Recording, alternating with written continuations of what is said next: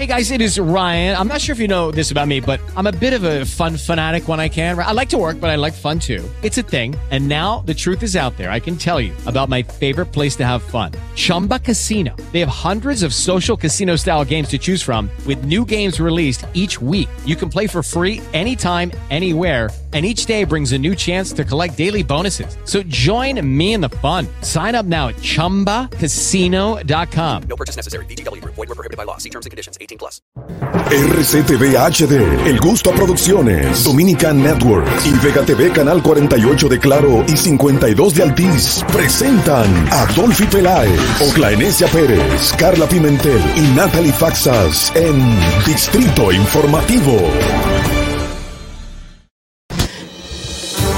Muy buenos días, buenos días, good morning. Señores, 7 de la mañana, hora de iniciar Distrito Informativo. Gracias, gracias por la sintonía. Este es el lugar a donde usted se va a informar de una manera eh, bastante precisa. Usted va a saber cuáles son las verdaderas informaciones aquí en Distrito Informativo por La Roca 91.7. Muy buenos días, yo soy Dolphy Peláez y junto a mis compañeras Oglenesia Pérez, Natalie Faxas, Carla Pimentel, le estaremos llevando las informaciones, le estaremos llevando las entrevistas, los debates todo lo de interés para este día de hoy, que es 31 de mayo, se fue el mes de mayo, 31 de mayo del 2022. Recuerden que estamos, sí, por la roca de 7 a 9 de la mañana todos los días para ustedes. Y si vas en tu vehículo, pues te vamos a acompañar. Llegamos al norte hasta Villa Altagracia, por el sur hasta San Cristóbal, por el este hasta San Pedro de Macorís. Recuerde que estamos en nuestro canal de YouTube Distrito Informativo. Suscríbase, dele a la campanita, ahí mismo dele like, también puede dejar sus comentarios y nosotros los vamos a compartir con todos nuestros oyentes, todo lo que usted pues ahí tenemos nuestra línea totalmente gratis para ustedes, 809-219-47. También puedes entrar tus notas de voz, tus videos, enviarlos a nuestro WhatsApp 1-862-320-0075 pueden vernos en televisión nacional. Sí, señor, estamos en televisión a través de Vega TV. Estamos en los canales 48 de Claro y también en el 52 de Altí. Para todo el mundo, perdón, de Altiz para que no me acaben. y para todo el mundo estamos en la plataforma Dominican Networks. Es muy sencillo de bajar y puedes hacerlo en cualquier dispositivo inteligente para que nos tenga ahí en tu teléfono todo el tiempo. Así tendrás también todo el, el eh, contenido bueno de República Dominicana. Está en Dominican Networks. Escúchanos en Apple Podcasts, Google Podcasts, iHeartRadio y en Spotify. Todos nuestros comentarios, entrevistas, nuestros debates los puedes ver en nuestro canal de YouTube Distrito Informativo. Bueno, bienvenida Carla, qué hermosa estás en el día de hoy. Gracias, tú también, no te quedas atrás. Gracias. Buenos Este- días. Este martes promete, señores. Así es. Y bueno, comenzamos con lluvia. Es algo positivo, a algunos les gusta, a algunos no. A mí realmente no me gusta mucho la lluvia, pero gracias a Dios no tenemos sequía y que eso es lo más importante. Eh, bienvenidos a todos ustedes. Yo feliz de estar aquí nuevamente en Distrito Informativo todos los días de 7 a 9 de la mañana. Y como dijo Dolphy, estamos en todas las plataformas digitales. Muchísimas informaciones, una absolución de un caso que se veía eh, esperar. Es- obviamente se esperaba que fuese así. Lamentablemente estamos hablando de un proceso de investigación que duró años con muchas altas y bajas y, y una decisión que no, no, no cayó de sorpresa para nada. Y otras cosas que tampoco han caído de sorpresa son aquellas eh, como la, la extensión de la, del proceso de regulación de las bancas de lotería, de apuestas también. Otra vez se volvió a extender. Estamos hablando de que un grupo de personas no se ponen de acuerdo que quieren, dicen un montón de cosas y hay muchísimos intereses y más adelante le estaremos hablando de aquellos detallitos en nuestros comentarios también. Buenos días. Bueno, eh, sí, señores, sí, bueno, muchísimas informaciones. Eh, el Poder Ejecutivo activó el cronómetro para acabar eh, con los apagones. ¿Cuántos gobiernos han pasado que han dicho exactamente lo mismo? Muchísimos. Lo- Los dicen en campaña, luego comienzan a trabajar en algo. ¿Y qué ha pasado? Todavía estamos viviendo con los apagones, pero vamos a no perder la fe, que es lo que se ha perdido porque, por ejemplo, cuando hablabas del caso de que Los lamentablemente de los supertucanos, Sí. la gente está súper decepcionada. Pero por otro lado, lo ha tomado como que eso, como lo que dice, era de esperarse. Eso era lo que pensaban hacer. Y esa esperanza es lo que nosotros tenemos que luchar para que vuelva, vuelva a que haya una justicia que esté bien instrumentada. Y esperamos que esto no sea lo que esté pasando también con los casos de corrupción hoy en día y que porque esto es lo que estamos tratando de evitar, que se creen casos que estén hechos a donde se deja la, la mayoría de las personas que en realidad tienen responsabilidad, fuera, claro. se dejan fuera y dejan a dos personas, le hacen un caso que es bastante débil y entonces no le queda oportunidad a los jueces de, de- de poder hacer justicia en estos Y, y casos. que- y qué bueno que tú dijiste eso, que en un futuro sea diferente y que no tengamos esa idea de que cuando llegue una decisión final sean iguales a la que hemos visto con anterioridad. y que el que, pueblo que cambie. y que el pueblo no lo reciba como algo normal Carla Exacto. que no Hemos lo normalizado porque algo hemos normalizado algo terrible muy buenos días Ogla Buenos días, chicas. Buenos días a los que nos ven y nos escuchan por las diferentes plataformas. Aquí un día lluvioso, así que con sus paraguas a la calle. sí muy importante vamos a ver qué pasó un día como hoy regresamos con las principales noticias en Distrito Informativo Para que no se te olvide, en el Distrito Informativo, Dominica Networks presenta Un día como hoy. Un día como hoy, 31 de mayo, se celebra el Día Mundial sin Tabaco, con el propósito de fomentar un periodo de 24 horas de abstinencia de todas las formas de consumo de tabaco. Un día como hoy, en el año 1996, Henry Rodríguez, Montreal, impuso marca de la franquicia con 20 jonrones entre los meses de abril y mayo. Un día como hoy, en el año 2001, Felipe Rojas es despedido como manager de Montreal. Tenía récord de 21-32. Un día como hoy, en el año 2004, Eddie Rodríguez, Baltimore, se convierte en el dominicano 376 que debuta en grandes ligas. Un día como hoy, en el año 2011, abre sus puertas el Museo Memorial de la Resistencia Dominicana, con el objetivo de contribuir a la educación histórica y cívica de los ciudadanos dominicanos. El museo había sido creado cuatro años atrás mediante el decreto número 287-07. Para que no se olvide, en Distrito Informativo te lo recordamos, un día como hoy. Distrito Informativo. Sí, señores, 7 y 7 de la mañana. Muy buenos días esas personas que nos están sintonizando en este momento. Vamos arriba a trabajar. Vamos a continuación con las principales noticias de Distrito Informativo para hoy, martes 31 de mayo del 2022.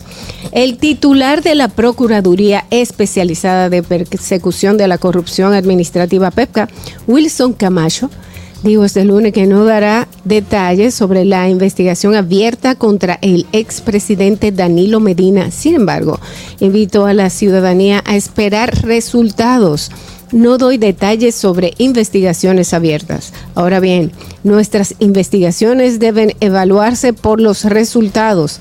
Esperen los resultados de nuestras investigaciones. Así respondió el magistrado Camacho tras ser preguntado por la prensa sobre la revelación hecha por la procuradora de corte Mirna Ortiz. Bueno. Danilo está siendo investigado. Y ya. Nuevamente se lo dicen. O sea, aunque no le han dicho oficialmente que ha No, no, ya una nota sí. de prensa diciendo oficialmente está, la palabra oficial no se ha usado, pero es oficial porque ya se ha dicho dos veces. Exacto, no, y él al decirlo ayer sobre investigaciones abiertas, o sea, él ya te está diciendo que sí, que esperen los resultados. Espérenlo, señores. Y otra cosa que yo creo que no se estaba esperando era el, el anuncio o la denuncia del hermano del preside- expresidente Danilo Medina, quien denunció que ha sido maltratado en Najayo y que también lo han hecho comer sopa con cabello. Esas fueron unas declaraciones que él dio, sí, para que no comiese más. Eh, y a él y a otro de los imputados también del caso eh, Pulpo le, le están dando este tipo de comida, según la denuncia del señor Alexis Medina, para que no coma más dentro de las cárceles, le están prohibiendo hablar con otros compañeros y como que los, lo están aislando. Esa fue una de, la denuncia, de las tantas denuncias que dio el señor Alexis Medina y también le fue ratificada la prisión preventiva para este y otro de los imputados de este caso. Y en otra información, y era lo que hablábamos al principio, el tercer tribunal colegiado del Distrito Nacional dictó sentencia absolutoria a favor de los implicados en el caso de los aviones Super Tucano al declararlos no culpables de los delitos de corrupción administrativa por el que eran acusados. La sentencia íntegra del caso Supertucano será dada a conocer el 12 de julio y el exministro de Defensa Rafael Peña Antonio, Daniel Aquino Hernández y Ramón Pichini Núñez fueron acusados en un principio por el Ministerio Público de recibir sobornos de 3.5 millones distribuidos por la empresa Embraer para beneficiarse como suplidora de ocho aviones Supertucano. Y bueno, ya están absueltos hasta ahora, a pesar que el Ministerio Público dijo que va a apelar por protocolo, obviamente. Señores, otra información, la Sala Civil y Comercial de la Suprema Corte de Justicia retuvo la postura jurisdiccional de que los bancos comerciales no pueden descontar el salario de los trabajadores eh, de, los, eh, de los salarios de los trabajadores deudas pendientes con entidades de intermediación financiera. La sentencia, de acuerdo al comunicado de la Suprema Corte, indica que solo se puede descontar el salario con un convenio establecido por las partes en la forma que resulta del ordenamiento jurídico. Por lo tanto, se requiere la autorización expresa. De lo contrario, sería violatorio a la Constitución y el convenio 95 de la Organización Internacional del Trabajo. Pues simplemente las bancas, como los contratos son de adhesión, cuando usted vaya a firmar un contrato de apertura de cuenta, le van a poder autorizar que podamos debitar de su cuenta de nómina los pagos por conceptos emitidos, ya sea de préstamo, etcétera, etcétera. Y eso Tan la- simple como eso. Y eso en la letrita chiquita que nadie lee, que está en el fondo del contrato, que está más abajo, No, pero lo va pueden- expreso te lo pueden poner en las cláusulas y como es contrato de adhesión, tú lo quieres o no lo quieres, o sea, tienes que firmarlo obligado. La gente lo va a firmar igualito porque lo va a necesitar. No, es que tú vas a tener que firmarlo obligado porque es un contrato de adhesión y el contrato de adhesión usted no tiene capacidad para negociar. Simplemente lo quieres o lo dejas. Ya. Bueno, eh, lo importante es que si te vas a meter en esa deuda, sepas que la vas a pagar sí o sí. Exacto, en algún momento. Eh, eh, eh, exactamente. Exacto. Bueno, continuamos. Pero es un abuso de los bancos, que tú tengas un Claro. dinerito, a veces te lo mandan hasta prestado el dinerito a que lo que tú se lo tengas que pagar a una gente y o la persona dice que mira, no me lo deposite en la cuenta, que, que el Oh, pero banco hay lo gente- jala. Pero hay muchísima gente que corre, que Ajá. saben que hoy van a cobrar y están en primera fila frente al cajero, o el cajero. banco sacando su dinero porque sabe que cinco minutos después el banco le va Se a lo dar va a jalar. ese dinero. No, no, no, no son cinco minutos. después. Eso Eh, es eh, automático. Ay, Dios mío. Cae ahí, cayó peso, se fue el dinero. Ay, Dios mío, señor. Bien, pues continuamos con las informaciones. Bueno, seguimos con las informaciones. Buenos días, chicas. Buenos días Buenos a todos. días, Natalie. El que nos escucha desde bien temprano en la mañana. Miren, el décimo Censo Nacional de Población y Vivienda a realizarse entre el 10 y el 24 de noviembre de este año, recogerá datos acerca de, la- de qué edad la mujer está concibiendo su primer embarazo, identificación étnico-racial, disposición de la basura en los hogares, así como también acerca del COVID-19 y la vacuna, aspectos no abordados en anteriores ocasiones.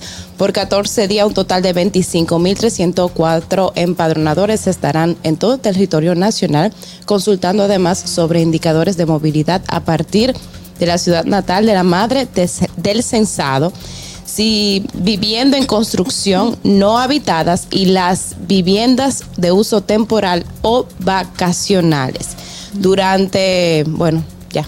Eh, Algunos datos nuevos, muy interesantes. Sí, sí, sí, yo creo que eso es, em, sobre todo viste de modernidad lo que es este nuevo censo, porque antes si bien nosotros utilizábamos papeles y todo escrito, estábamos hablando del año 2010, pues a partir de este año 2022, que es también lo que está haciendo otros países. De hecho, cuando em, hay que decir que la ONU está recibiendo pues atenciones em, de otros organismos internacionales que se dedican a esto y entre las cosas nuevas que, que decidió adoptar es que vio que en otros países que éramos como que los únicos que íbamos a utilizar todavía el papel, mientras otros países pues ya están implementando lo que son las boletas electrónicas y eso forma parte incluso de las inversiones que, que se han hecho en torno a esta modernización. A mí me, me llama muchísimo y es interesante estos datos que ellos van a recoger porque vamos a tener información más fidedigna sobre eh, embarazo en adolescente, la tasa de embarazo, cuál es la, la edad realmente donde las mujeres en República Dominicana comienzan a tener hijos. Y eso también te va, de- va a dar mayores datos para las políticas públicas para establecerlo entonces también mejor sectorizado porque te- tú vas a saber en cuáles lugares se da con mayor incidencia. Claro que hay un censo que se hace. eh, em, no hay un censo, sino hay una, Una data que se recoge, una encuesta, pero con, con este censo va a ser mucho más específico. Y la parte de también de la basura, que tenemos un problema grandísimo.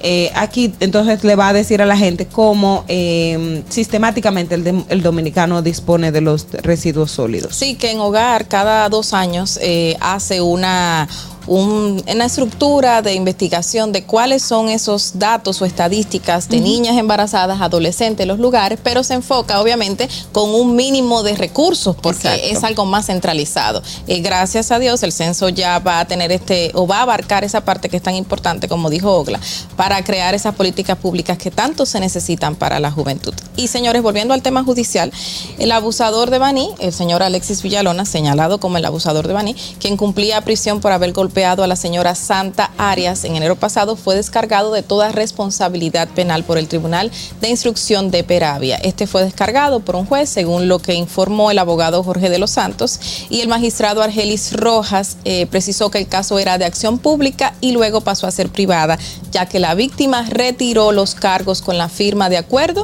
y no se conoció la postura del Ministerio Público en este Pero caso. pues, será al revés, Yo privada y después entiendo pública. que yo, exacto. Eh, o sea, porque el gobierno, porque el Ministerio Público se hace cargo. Quizá Ogla nos pueda era decir. una acción pública a instancia privada. Por que abuso quiere de decir género. que para que el Ministerio Público pueda accionar, tiene que tener una víctima como querellante. Automáticamente la persona retira la querella, ya el Ministerio Público no tiene facultad para hacerlo porque el poder que le daba para accionar era precisamente la querella de la víctima. Y ella firmó Pero- una carta acuerdo de desestimiento y todo del Sí, proceso. lo que pasa, o sea, lo, mi duda viene porque en casos de violencia de género, pues ahí el, el Ministerio Público tiene poder para actuar sin la necesidad de una denuncia o, que- o con, o- en- con autonomía. o aun es- cuando retira la, la en este querella. caso no se configura lo que es la parte de violencia de No género. se logró porque hacer. fue un tema básicamente, o sea, todas las características del hecho fue realmente fue muy indignante, pero en definitiva no fue un caso de violencia de género como tal, sino fue un que- caso de violencia en- a- de, hacia otra persona, Hacia otra persona. en medio del tránsito, porque la configuración de violencia de género, ustedes saben que, que tiene una tipificación. Eh, y aunque el Ministerio Público en, pres- en principio estaba diciendo que era violencia de género, eh, lamentablemente eso no se configuraba en el caso. eso entiendo, tenemos el yo problema de entiendo, los feminicidios yo íntimos entiendo. y no íntimos, Eh, eh, porque no usted- se califican o no, no califican dentro de estas eh, características que tiene que tener una violencia de género específica. O sea, tiene que ser pareja o expareja, obligatoriamente. Ya en el tránsito y agresiones que sean de familiares cercanos o personas allegadas y que haya sido también continuo. Yo Exacto, entiendo que si el, el, el abusador de Baní, señores, se hubieran encontrado con, en ese motorcito con un hombre de su tamaño, no hace eso. Entonces, No, para mí, eso es violencia hubiese, de hubiese género. sido hubiese sido peor o sea yo digo No, si yo hubiese que un escenario entre un hombre contado. Ne- eh, no y si hubiese sido una violencia hacia un hombre eh, probablemente la situación fuera peor porque ustedes han visto el tema de las armas de fuego y todo lo que Sí. implica una situación de violencia en en el tránsito que fue el detonante al final entonces yo creo que el escenario probablemente hubiese sido más, eh, más de gracia Mira, y aunque los medios de totalmente. Acogieron la denuncia inicial que dieron los mismos abogados de la señora, la misma fiscalía y todo el aparataje que se armó de que era violencia de género, nunca se pudo mantener ese, No, eh, es que esa- no ese no acápite. Porque no configuraba como el mismo. Era un accidente de tránsito que conllevó a violencia en la vía pública y por ahí fue que se desarrolló el caso. Y ya como la señora Santa había retirado ya hace creo que dos meses eh, la denuncia, pues lamentablemente pasó a instancia privada y fue entonces descargado el señor Alexis Villalona. Bueno, en otra información, durante sus alegatos de defensa en la audiencia de la revisión obligatoria en la que se ratificó la medida de coerción, Juan Alexis Medina Sánchez, supuesto cabecilla de la red Antipulpo, expresó haber recibido maltratos en la cárcel de Najayo. Ya tenemos cumplido, y cito, 18 meses pasando todas las vicisitudes y miserias que se pasan en las cárceles del país. Todo lo que ustedes se pueden imaginar se pasa en la cárcel de Najayo, incluyendo tortura a los presos, incluyéndome a mí, que fui torturado en Najayo. Eso Cierro. suena muy dramático. Bueno, yo le di un poquito de Tú, dramatización. sí, el tuyo. Porque yo me imagino que lo habrá dicho de esa forma. Eh, pero eh, él dice que fue torturado allá en Najayo. Eh, señores, son las 7 y 19 de la mañana. Hasta aquí, hasta aquí vamos a dejar los titulares de Distrito Informativo. Tenemos invitados muy especiales para todos ustedes.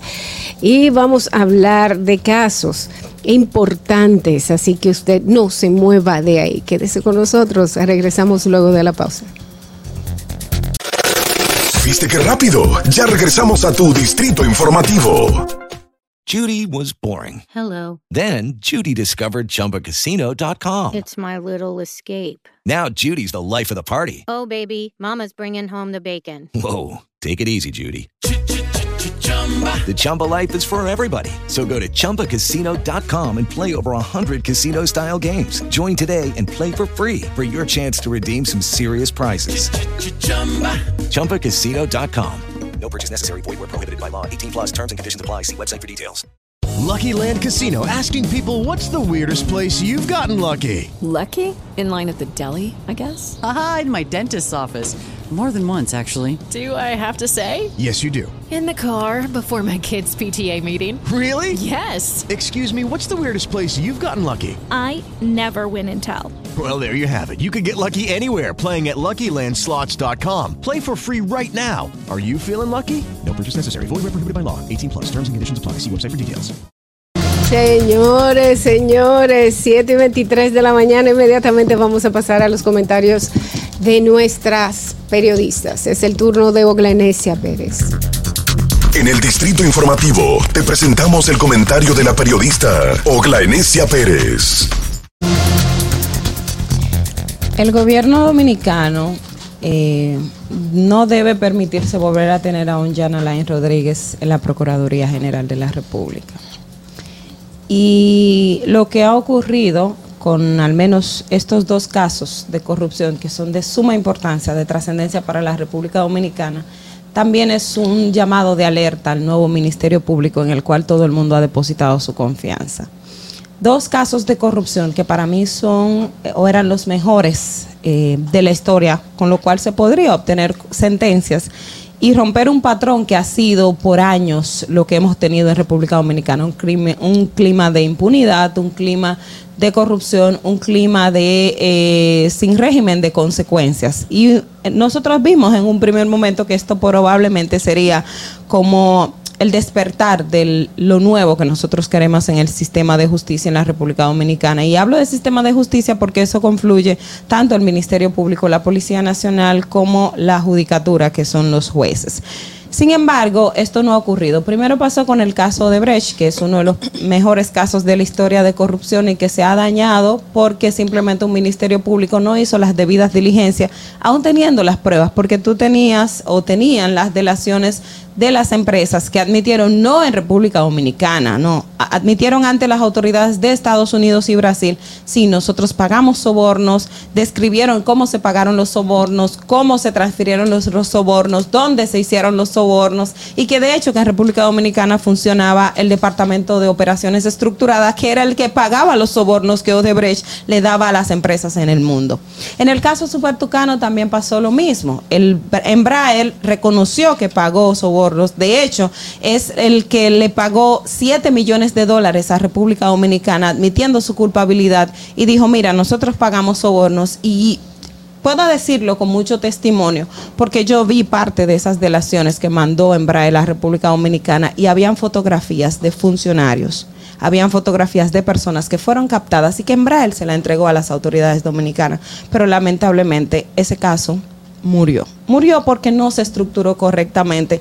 Y precisamente fue una falta de voluntad, porque el Ministerio Público, si bien, eh, aunque un- un- una persona que conozco que fue parte del Ministerio Público me decía, mira, no te creas que eh, hay fiscales que no tienen todas las herramientas, pero al más alto nivel y a los que estaban en, la, en el Ministerio Público y sobre todo en la Procuraduría Especializada, sí hay personas con la suficiente capacidad para hacer esas investigaciones que iban a dar al traste de quiénes eran realmente los sobornados. Pero por un tema de falta de voluntad política, porque eso es básicamente político, eh, no se llegaron a las conclusiones, no se llegó a dar la sentencia que esta sociedad esperaba y poner freno a lo que son los actos de corrupción.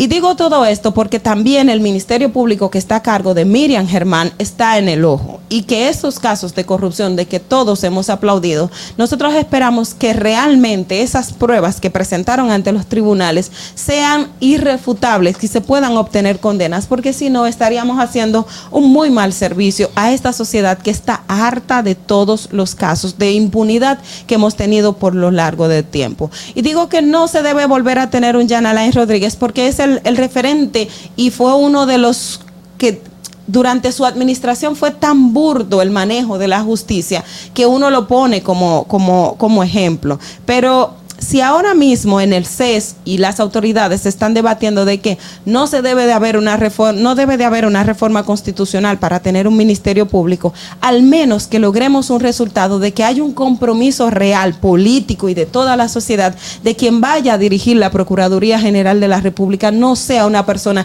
que responda a intereses particulares políticos y empresariales. Porque en esos dos casos de corrupción no solamente estaban involucrados temas políticos, también estaba el tema empresarial. Entonces, esos dos elementos, lamentablemente conjugados, hicieron o han hecho mucho daño a nuestra sociedad. Y por eso digo que en la Procuraduría no debe de haber un Jan Alain Rodríguez nuevamente, porque si no, no vamos a tener los cambios y no vamos a obtener los resultados esperados en una sociedad que está harta completamente harta de los actos de corrupción, de los actos de impunidad y de la falta de consecuencias cuando tenemos una sociedad que está padeciendo de hambre, necesidad y sobre todo con índices de desarrollo humano por debajo de lo que cualquier estado eh, de referencia pudiese tener. Fernando. Distrito Informativo. Y por favor que nadie más diga, ah, sí, eso es normal. Eso lo estábamos esperando, porque eso no es normal. Eh, eh, Odebrecht se vieron condenas en todas partes del mundo, menos en República Dominicana, donde estaba el centro de operaciones. Vamos a continuar con los comentarios de nuestras periodistas, señores. Son las 7 y 28 de la mañana y llega el turno de Carla Pimentel.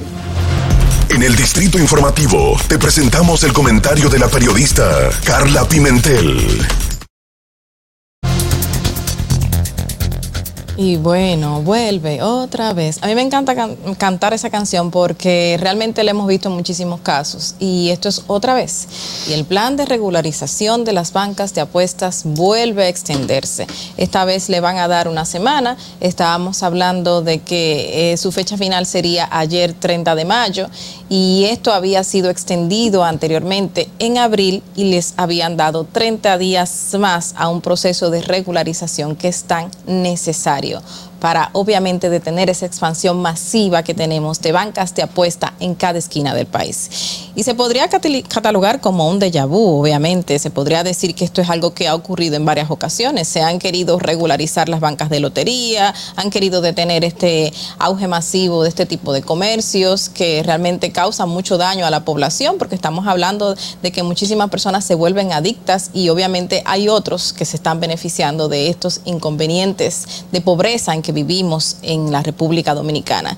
Y lamentablemente no lo hemos podido lograr. Estamos hablando que tenemos una Federación Nacional de Bancas de Apuestas, Federación Nacional de Bancas, FENABanca, que supuestamente regula o cubre una gran sombrilla de bancas en la República Dominicana, que están todas legalizadas bajo la ley 253-12, pero que lamentablemente ahora se retraen de entregar todas sus documentaciones para entrar dentro de un posible proceso, un proceso de regularización que de alguna manera u otra les va a ayudar a ellos. Eh, Fenabanca dice que realmente los que deberían regularizarse son las bancas ilegales que están proliferando en todo Santo Domingo y en el interior del país, que no deberían ser ellos, porque cuando ellos entran, a la federación, pues han pasado por todo un proceso de regularización y ha pasado por todo un proceso de detección de llegar a ser bancas oficiales de apuestas. Eso es lo que dice Fenabanca. Sin embargo, hemos visto una resistencia de parte de estas personas y que el mismo, eh, el señor Kiko Tabar, el director de casinos de juegos de azar, ha mencionado de que esa resistencia lamentablemente lo que deja en sí y lo que deja dicho es que no han querido mostrar qué está sucediendo desde adentro dentro de las bancas. ¿Quiénes son los dueños? ¿Cuáles son esas ganancias masivas que tienen? No han querido declarar en toda su totalidad eh, los beneficios que obtienen a través de estos eh, montón de personas que van a trabajar y lamentablemente dejan su dinero allí. Y esas inversiones que vienen desde fuera para formar esas mismas bancas. Esa es la denuncia del señor Kiko Tabar a raíz de que Fenabanca se niega, lamentablemente se niega a regularizar todas sus eh, bancas. Ellos dicen que no les ha dado tiempo, de, también alegan eso, de que no les ha dado tiempo, de que lamentablemente no han podido obtener todas sus documentaciones, pero estamos hablando de que estamos desde el año pasado en este proceso, se extendió un mes más y ahora se va a extender una semana, que en todo ese tiempo, si son bancas legales, si son bancas regularizadas ya por el Ministerio de Hacienda, tienen que tener una base documental, tienen que hacer cada cierto tiempo una declaración de bienes de lo que se gana ahí, mejor dicho, eh, y tienen que tener una contabilidad por lo menos semanal o mensual. Es decir, que no puede ser que en ese tiempo no le dé tiempo, valga la redundancia, de obtener todas esas documentaciones que se van a entregar para la regulación de las bancas. Ok. Eh, eso es algo inaudito. Uno se queda sorprendido porque esas declaraciones no van a la par con el tiempo que se le está dando a ellos mismos. Y yo no entiendo todavía cómo ellos sienten, que se van a ver afectados si esta misma regulación que está por decreto indica que ya a partir del momento en que se comenzó el proceso, ninguna banca se puede, eh, puede crearse eh, en Santo Domingo ni en ninguna parte del país por dos años. Estamos hablando que por dos años estas personas van a estar trabajando de manera normal, regulares y siendo supervisadas todas las bancas ilegales que la misma FENABANCA había señalado que están creciendo de manera inaudita y es cierto, todas estarían legales y estarían trabajando a la par. Y no vamos a tener esa competencia. Va a haber una distancia de 200 metros, eso es otra cosa que se va a mantener regulada y va a haber un trabajo eh, eficiente de cada una. Entonces, si tenemos tantos beneficios para ellos mismos que están legales, que están regularizados, como lo dicen, ¿por qué no presentar todas sus documentaciones? ¿Por qué no eh, aclarar y presentar transparentemente todas sus ganancias? Porque por ahí es que vamos a comenzar para que obviamente ellos que están regulares, que están legales, sigan trabajando y sigan trabajando y no estén en detrimento de otra persona que está al lado haciéndole una marulla o haciéndole un trabajo ilegal que puede ser que, que gane más porque yo no estoy legal y no estoy pagando impuestos. Se supone que debe ser así que todo esté controlado. Y eso es lo que busca esto. Entonces, la misma denuncia del señor Kiko Tabar nos deja mucho que pensar y nos dice por qué Fenabanca no se quiere regularizar o no quiere regularizar todas sus bancas. ¿Por qué miembros de esta federación no quieren transparentar sus ganancias? Algo tiene que haber más allá de que deben ser los otros que se deben legalizar, no, deben ser todos. Y ya hay que parar esa extensión constante para que lleguemos a un final de este proceso. Fernando, vamos contigo. Distrito Informativo. Bueno, si tú quieres, se regulan de una vez de que la cierren. Así son. La cierran y en una semana está todo el mundo con todos los papeles registrados. No hay problema. Es mentira. Aquí está todo. Señores, vamos a continuar. Y llegó ella. Es el turno de eh, los comentarios de Natalie Faxas.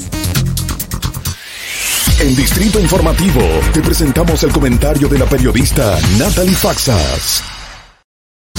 Bueno, Dolphy, tú decías más temprano de que los termómetros se activaron y precisamente, señores, en el día de ayer em, el gobierno dominicano celebró dos actividades que yo creo que son una forma de reivindicar las excusas que dieron hace ya unas semanas de las que nosotros aquí hablamos ampliamente y también criticamos ampliamente. Me refiero al tema de los apagones. Ustedes saben que el- el- este gobierno, pues en, en una ola de apagones, hizo una convocatoria de prensa y explicó, entre otras cosas, eh, pues que mm, los apagones de ese momento era culpa de gestiones anteriores que no se habían planificado para dejar una reserva suficiente en momentos de emergencia, donde subía la demanda y bajaba la oferta. Y que precisamente, bueno, que básicamente esa era culpa del pasado. Bueno, pues en el día de ayer, yo digo que en una especie de reivindicación, el gobierno celebró dos actividades.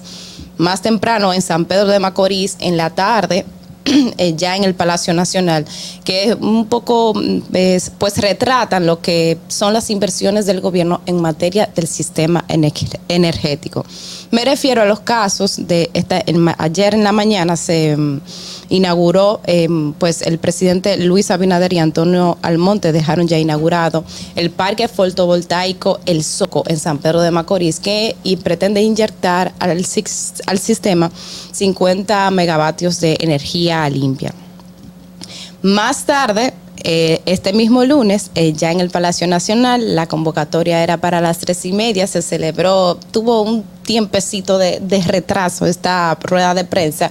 Y entonces ahí se dio a conocer lo que fueron los detalles de la licitación del proyecto que se lleva a cabo en Manzanillo que es un proyecto muy particular porque son dos plantas, eh, esencialmente dos plantas de energía de gas natural que pretenden inyectar cada una 400 megavatios y tienen la particularidad, decía, de que son obras que se levantarán con el sector privado, o sea, que se crearán con el sector privado. El gobierno ha dicho en diversas ocasiones y ha repetido varias veces que no va a, que eso no le va a costar nada al gobierno, pero obviamente la licitación lo que incluye es que el gobierno se compromete a comprar la energía de que, eh, que realicen estas plantas. Y ayer más temprano también en esa rueda de prensa que dio el presidente Luis Abinader con todo el equipo de energía, incluyendo el mismo Celso Marrancini que también trabaja el- el- lo que está encargado de Punta Catalina, que incluso ayer mismo le preguntaron, mire, ¿y Punta Catalina cómo va? Ustedes saben que Punta Catalina fue una de las razones por las que tuvimos los apagones porque había una, pues estaba en mantenimiento, un mantenimiento programado y Celso Marrancini dijo así como muy, de manera muy escueta, diría yo, que Punta Catalina ya entra en el sistema en esta semana. No dio día, pero dijo tan pronto como esta semana, digo, eh, repito textualmente. Señores, entonces en el día de ayer, pues yo digo que, que sigue, o sea, insisto en que fue una especie de reivindicación, porque el mismo presidente lo dijo así como en una línea, así como, ¡fua! De, de tirón. Por primera vez en la historia, el gobierno cuenta con una estrategia de largo plazo que permitirá superar errores del pasado que muchas veces pagamos después.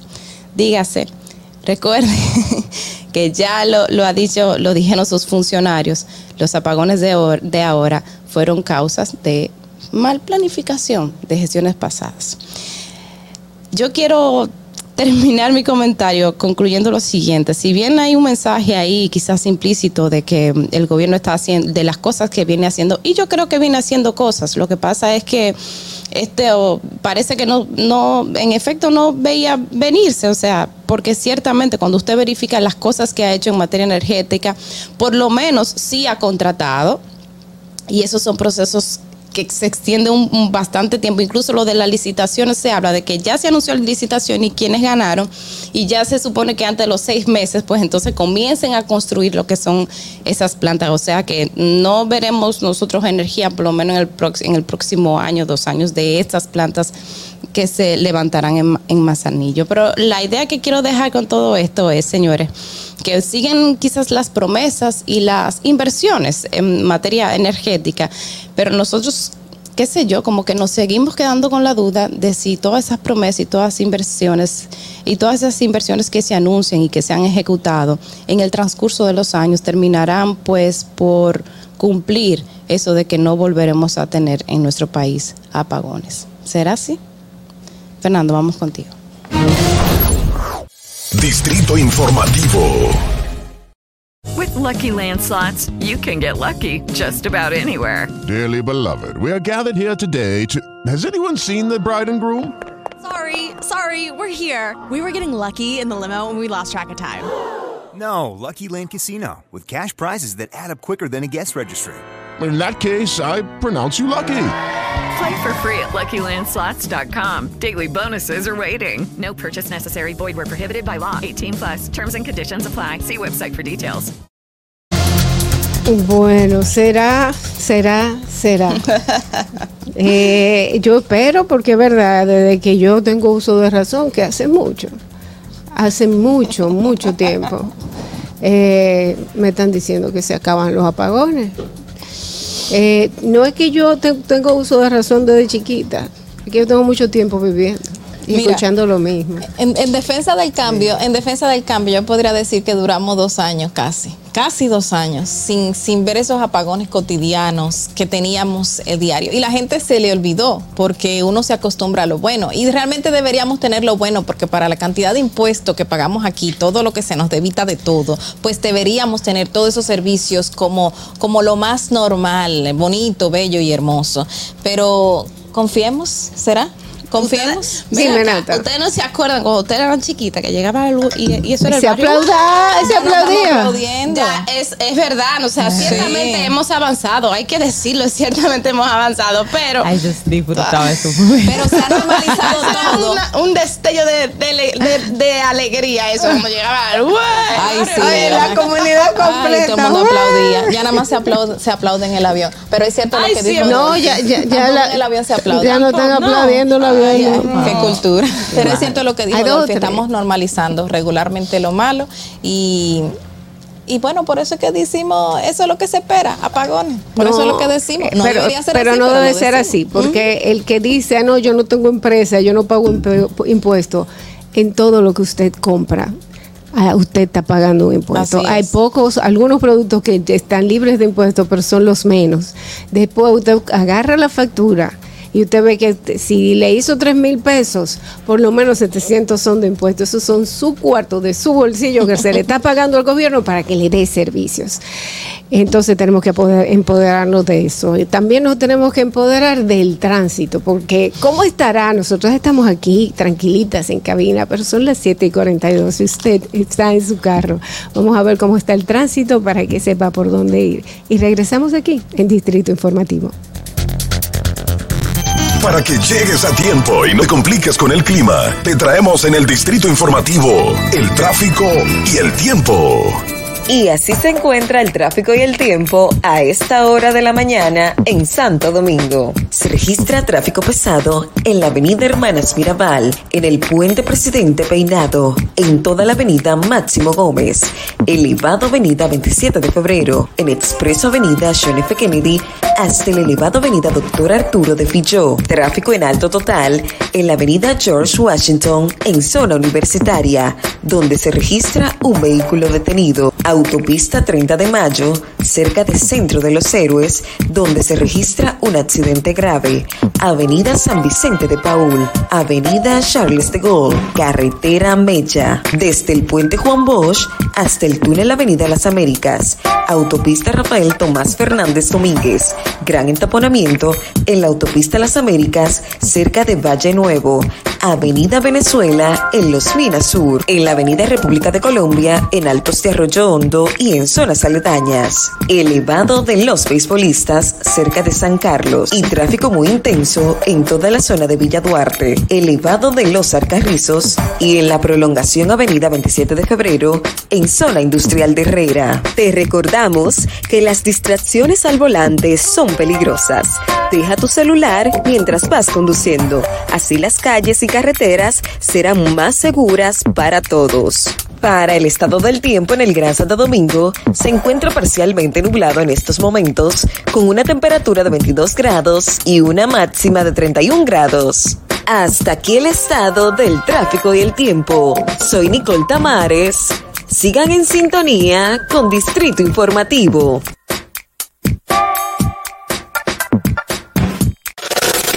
¿Viste qué rápido? Ya regresamos a tu Distrito Informativo.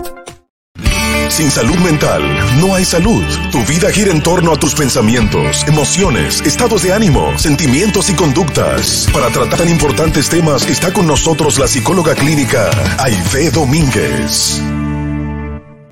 Hello, it is Ryan, and I was on a flight the other day playing one of my favorite social spin slot games on chumbacasino.com. I looked over the person sitting next to me, and you know what they were doing? They were also playing Chumba Casino. Coincidence? I think not. Everybody's loving having fun with it. Chumba Casino is home to hundreds of casino style games that you can play for free anytime, anywhere, even at 30,000 feet. So sign up now at chumbacasino.com to claim your free welcome bonus. That's chumbacasino.com and live the Chumba life. No purchase necessary. VGW Group. Void were prohibited by law. See terms and conditions. 18 plus. It is Ryan here, and I have a question for you. What do you do when you win? Like, are you a fist pumper? A woohooer, a hand clapper, a high fiver. I kind of like the high five, but if you want to hone in on those winning moves, check out Chumba Casino. At chumbacasino.com, choose from hundreds of social casino style games for your chance to redeem serious cash prizes. There are new game releases weekly, plus free daily bonuses. So don't wait. Start having the most fun ever at chumbacasino.com. No purchase necessary. Group. Void were prohibited by law. See terms and conditions. 18 plus. Señores, a las 7 y 48 de la mañana vamos a recibir a nuestra psicóloga de cabecera, nuestra terapeuta sexual. Ella es una de las personas que mejor nos informa. En las tenemos, tenemos el honor de tenerla aquí en Distrito Informas, in- Informativo. Estoy hablando de Aide Domínguez. Aide, ¿cómo estás? Muy buenos días. Gracias por acompañarnos tempranito en la mañana.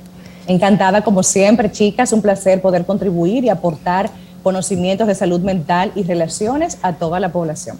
Así es, y hoy nos tienes un tema muy interesante. ¿El, amor se pausó o se acabó? Sí, señora. Eso, estamos hablando de parejas que de- después de cierto tiempo simplemente se sienten, ¿qué está pasando aquí en esta relación entre nosotros? No quiero eh. estar aquí o no quiere, el, el hombre no quiere llegar a la casa, la mujer prefiere quedarse trabajando o juntarse con sus amigas. ¿De esto que estamos hablando? Hay muchas posibles explicaciones, hay muchas posibles, pero yo voy a enfocarme primero, eh, antes que nada, en la pregunta famosa que mucha gente se hace y es que el amor se acaba. Y la respuesta así rápida, simple, es que sí, se puede acabar por descuido, porque lo ignoro, porque lo dejo de priorizar y pongo en su lugar a otras cosas o personas. Porque recuerden que el amor es un sentimiento. Aparte de que es una elección, como todos los sentimientos, yo decido amarte. Yo elijo eso para mi vida a tu lado. Fíjense, hay otros sentimientos. Le pongo el ejemplo de envidiar. Tú puedes tener hacia una persona un rechazo por cualquier motivo, que no vamos a explicar ahora, y constantemente esa emoción, rechazo, rechazo, va a provocar que surja en ti el sentimiento envidia o celos o el odio. Entonces, cuando yo decido amar, que es un sentimiento también, se supone que yo viví con esta persona muchas emociones gratificantes, placer, humor, alegría. Entonces, después de, tener tantas emociones repetitivas en el, en el término agradable, surge el amor. Yo decido que el amor florezca y salga a flote. Asimismo, el amor puede comenzar a mermar o a bajar porque las emociones agradables que lo sostenían pues ya no están por los problemas, por los pleitos, porque los hijos, porque las cuentas, porque el sexo. Muchos elementos que las parejas descuidan hace que el amor se vaya como desintegrando, perdiendo eh, validez. Y obviamente aquí sí podemos decir, pues se nos acabó el amor. No lo cuidamos, no lo nutrimos.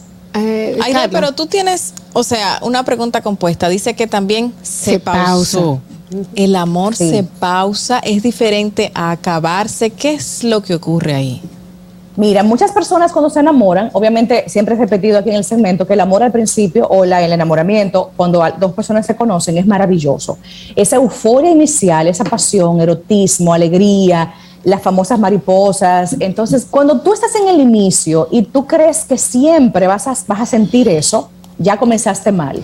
Porque es imposible que un organismo vivo mantenga por años esa euforia inicial. El amor de pareja tiene etapas y tiene distintas formas de sentirse. Es entendible que con los años una pareja ya no sienta lo del principio. Eso es lo normal. Ahora, aquí es que tú dices, yo amo a esta persona porque sin sentir la euforia del principio, yo tengo un compromiso contigo, con tu vida. Yo me siento identificada con tu causa. Entonces, ahí es que el amor toma forma y madurez. Cuando te quedas a pesar de, ya no siento la mariposa en el estómago, pero te elijo. Me gusta estar contigo, me encanta que seamos compañeros de vida, equipo en algunos proyectos, y ahí es que el amor se corrobora. Entonces sí se puede pausar esa parte eufórica, esa parte tipo fuegos artificiales, porque no es eterna y es lo normal. ¿Y cómo, cómo la gente se da cuenta que el amor se acaba o que está pausado? Porque en la interpretación de pausado ahora entiendo que es que tú no sientes la mariposita, pero no es que tú te preguntas, ¿estoy enamorado o no estoy enamorado? O sea, ¿cómo, cómo se establece esa diferencia? Yo veo muchas parejas en consulta con el amor en pausa, con el amor en un jaque mate, o sea, hay de es que lo siento o es que se me murió el amor. Cuando hay una crisis, cuando mi pareja ha hecho algo que me ha dañado, consciente o inconscientemente, cuando estamos en baja por motivos financieros, por una enfermedad, porque estamos apagados, porque, se, porque tenemos una disfunción sexual también, el amor como que toma otra forma, es como que dejara de sentirlo. Pero el compromiso está ahí, o sea, yo no quiero dejarte, yo no quiero terminar esto, simplemente estamos en malas, como una mala racha. Ahí es que yo digo, el amor se pausa, el amor está como anestesiado, pero sigue estando ahí. Pero el mal momento que sentimos, anímica y emocionalmente, me hace sentir como si se hubiese ido. Pero ¿saben las parejas que están así y no se van y no terminan el vínculo y no quieren terminarlo? O sea, que está latente. Fíjense en una gente en coma, sigue viva, pero está conectada a unos aparatos que la mantienen con vida porque por sí sola no puede. Algo parecido usaría yo como ejemplo para explicar el amor en pausa. Pero hay de... em, Adelante, A mí me, me, me causa un poco de... Me causa preguntas, sobre todo, porque yo veo que a veces que compañeros de nosotros, amigos de nosotros, o sea, personas que de nuestra generación, tienen cierta falta de compromiso o, o miedo al compromiso. O sea, Sí, real- así hay, es. hay una, o sea, hay una crisis real y profunda que yo he sentido de personas que no se quieren comprometer. Y esto que tú estás hablando es un serio compromiso. A- aun cuando las cosas no van bien, mantener ese compromiso. Entonces, sí me gustaría que me digas qué tan común tú ves que la gente decide luchar por ese, por ese amor que está en pausa en este momento y en este escenario donde es tan fácil encontrarse gente que descarta las cosas casi inmediatamente. Es, efectivamente, yo te podría comentar que entiendo que hoy en día hay muchas variables que explican por qué los vínculos son tan fofos, tan, tan, tan simples, como tan tomados a la ligera. Hoy en día las relaciones de pareja están bajo un gran ataque. Hoy tenemos una gran facilidad de conocer personas física y virtualmente. Hay más interacción por las redes, ni se diga. Estamos más eh, con más disposición de salir, de socializar. Y esto hace que veamos como este gran abanico de personas. Y si tú no me funcionas o tú me complicas la vida, te descarto y me busco otra persona. O sea, es así de fácil que se ve.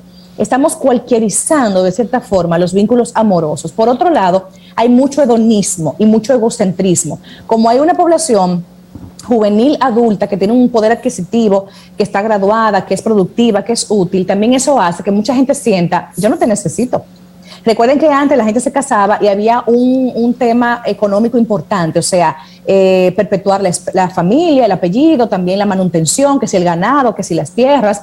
Pero hoy en día, como la gente es cada vez más productiva por cuenta propia, siente que por ese elemento yo no te necesito. Y si me complicas la vida, dejemos esto.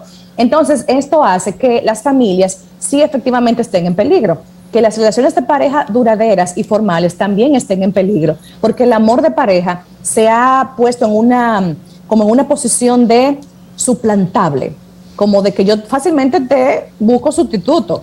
Y esto, señores, es realmente peligroso y muy grave porque hacemos sufrir a muchísima gente. También nos maltratamos. Se Centro. Y muy, yo no quiero pasar trabajo. Señores, déjenme terminar esta parte. Estar en pareja implica pasar trabajo, porque yo me debo a otra vida, yo debo acoplarme y flexibilizar mi, mi estilo a otra persona y viceversa. Entonces, eso no es para todo el mundo, eso es para valientes y para una gente que a pesar de esta condición quiera compartir su vida al lado de otra persona. Eh, yo entiendo que en ese sentido tenemos que cambiar la forma de pensar, ya que, ya que somos personas, gente productivos todos, que ya la, por ejemplo, la mujer que era la que más tenía que depender económicamente de un hombre, no es por eso que debe de quedarse Exacto. ahí, sino como que esta es la persona que yo entiendo como, como un complemento en mi vida y que con ella voy a, compartir el camino de vivir, no una persona que me va a mantener y una persona que me va a atender y me va a cocinar. Pero eh, lo que, lo que quería hablarte era que en, el, en el- lo de se murió el amor, mi, mi madre me decía, eh, antes de, terminar cualquier relación, piensa si tú te vas, si tú lo, si tú lo ves con otra persona, te vas a- cómo te vas a sentir. Para saber si en realidad se te murió el amor o no se te murió el amor. ¿Hay alguna forma, alguna prueba que ya sea fehaciente, que tú digas, no, ya, honestamente, ya yo no, se me salió, yo no quiero más eh, tener esta persona en mi vida? O Hay muchos indicadores. o todo lo Sí. contrario, o no, yo creo que esto hay que arreglarlo. Porque también decían que antes las relaciones duraban más porque lo que se rompe se arregla. Eso es verdad. Yo trabajo en eso. Yo trabajo arreglando relaciones maltratadas, dañadas, violentadas por muchos motivos. Lo primero es que la gente quiera. O sea, yo le digo a la pareja, ¿ustedes realmente desean esto? ¿Están aquí porque quieren arreglar su situación? Si dicen que sí, vamos arriba. Y hay muchas estrategias fabulosas y científicamente avaladas de cambio de conducta y de modificación de esquemas en el entorno familiar. Cuando tú no amas a alguien, que definitivamente tú no quieres ya nada más con esa persona, hay pensamientos, actitudes y comportamientos muy contundentes que te lo dejan saber. No quiero intimidad sexual. Ya no quiero que me vean contigo. Yo me siento que no, no quiero que socialmente nos identifiquen como una pareja. Otro punto es que cada vez la comunicación es más eh, lastimosa, hiriente, descuidada, negligente, como que tú me dejas de importar y ya yo no hablo contigo a nivel ni romántico, ni con planes, ni te involucro en mis, eh, en mis agendas. O sea, te voy afuereando en buen dominicano. También se nota porque financieramente halo para mi lado, o sea, esto es mío. Y, y me veo muy eh, hedonista, eh, me doy mucho eh, gustos personales, el spa, la salida, y no te involucro. Entonces, esto denota este conjunto de comportamientos que yo ya estoy alejándome inconscientemente o conscientemente de esta persona. Sí. Aide, también, ah, y hablabas hace un momento de eh, la, la- el compromiso, pero en una sociedad donde estamos y tenemos a unas personas que te dicen, no, pero lo que aguantó mi abuela, mi abuelo, fulano, zulano, yo no lo voy a soportar. O sea, entonces, ¿cómo, cómo lidiar? ¿Cómo es esa parte de que una relación de parejas es asumir retos y, y problemas y situaciones y otra de que no, no, no, no estamos para esto. En este momento esto no ya no, no se puede. O sea, en una sociedad donde tenemos esos dos parámetros, ¿cómo entonces vas a definir definitivamente qué es lo que se tiene que hacer dentro de una relación de pareja? Cuando nuestros abuelos y padres estaban en pareja, tenían pocas opciones. Piensen en eso. Hoy en día tenemos más opciones. Obviamente, no quiero que se malinterprete este comentario, pero como dije al principio, cuando tú tienes una vida social activa, una independencia, una, una autonomía, tú eres menos tolerante al maltrato o a la mediocridad en una relación. nuestras, nuestras familias antepasadas vivían juntos en pareja por años o morían juntos, pero era que no había mucho que hacer, no había de otra, y la mujer no era autónoma económica ni socialmente para, para decidir marcharse ante un hombre maltratador, un hombre eh, eh, mujeriego, infiel, porque no tenía forma de subsistir con tres o cuatro hijos. Entonces, las cosas han cambiado. Hoy esto se ve dando un giro trascendental. Las relaciones de pareja efectivamente se luchan, se trabajan, porque es que automáticamente nos emparejamos, no es, no es que sucede de- una magia de que nos compenetramos y somos equipo, eso hay que trabajarlo. Eso es una disposición de conductas todos los días, donde yo hago cosas por ti, tú haces cosas por mí, nos involucramos, somos equipo y eso va floreciendo. Que ahí es que mucha gente cree que eso va a pasar en automático y descuidan estos elementos y cuando ven la relación como apagada, como aplanada, dicen, no, yo no te amo, hermano, pero que usted no ha hecho nada, usted no ha sembrado para cosechar. Por lo tanto, el vínculo no tiene por qué darte beneficios. Ahí está el tema que yo veo en la generación moderna. Quieren la euforia, quieren el placer, quieren el orgasmo y la mariposita en el estómago sin hacer un trabajo hacia ese vínculo. Tenemos un problema con eso. Entonces quieren todo lo inicial, pero ya cuando se va a esos Claro. mesecitos de todo muy emocionante que ven la realidad, pues lamentablemente ahí Se acaba todo. Y quiero, eh, quiero rescatar algo que preguntaba Natalie también, eh, y, y va por ahí, por las responsabilidades de las relaciones actuales. Entonces, si una persona, ya que tenemos tantas plataformas, tantos espacios donde socializamos, donde conocer, pero si una persona eh, no mantiene una relación con nadie o no mantiene ese amor que pudo haber cultivado, sí o no, con una persona eh, y que le pasa eso en varias ocasiones o en varias relaciones, pues mínimo tiene que tener algún problema, o sea, algo tiene que estarle afectando que no se quiere responsabilizar o no quiere res- responsabilidades sería la palabra. Sí, o no es quiere válido. esa, eh, algo le estaría pasando, ¿no, Aide? Tú sabes qué pasa que la, también tenemos un fenómeno importante socialmente hablando en la generación actual y es que la gente no quiere experimentar emociones desagradables. La gente solamente quiere lo bueno, lo, lo- lo gratificante y lo placentero. Estamos ante una resistencia a vivir en un malestar, a, atravesar un dolor, a atravesar una frustración. Entonces mucha gente se empareja o busca una persona y otra y a los tres meses la otra como una forma de amortiguar ese malestar personal que tiene, ese, ese mal vivir. Y cuando tú no tienes tampoco una autoestima saludable, ni tienes una relación bonita contigo, tú esperas que el mundo te satisfaga esos, esos vacíos. Por eso vas de pareja en pareja buscando que te llenen. Ya, me llenaste, me vacié, busco la otra. Son insaciables, pero el tema no es la vida en pareja, el tema es esa misma persona que no tiene un autoconocimiento ni una autogestión. Por eso espera que el amor de, de pareja les resuelva sus vacíos y sus traumas. Señores, esto es un tema profundo y tiene más de emocional que de otra cosa. Es así, eh, tú sabes que me decían, un, sa- un- un clavo saca otro clavo. Y yo sí, pero si tú eres un pedazo de madera, tú vas a llena de hoyos. Eso no es verdad. Saben que la gente que vive de clavo en clavo se maltrata muchísimo emocionalmente y normaliza el estar de pareja en pareja como, una forma de vida y van dejando eh, huellas, mejor dicho, cicatrices en muchas personas, lastiman a muchas personas, porque cada vez que tú enamoras a alguien y la sueltas a los dos meses y vuelves y remontas con la otra, hay gente que tiene una pareja cada dos y tres meses, señores, y eso es horrible, vas dejando dolor y maltrato emocional en mucha gente. Entonces, eso hay un egoísmo y un narcisismo porque no te estás debiendo a los demás, solamente estás pensando en ti. Bueno, eh, señores, palabras sabias.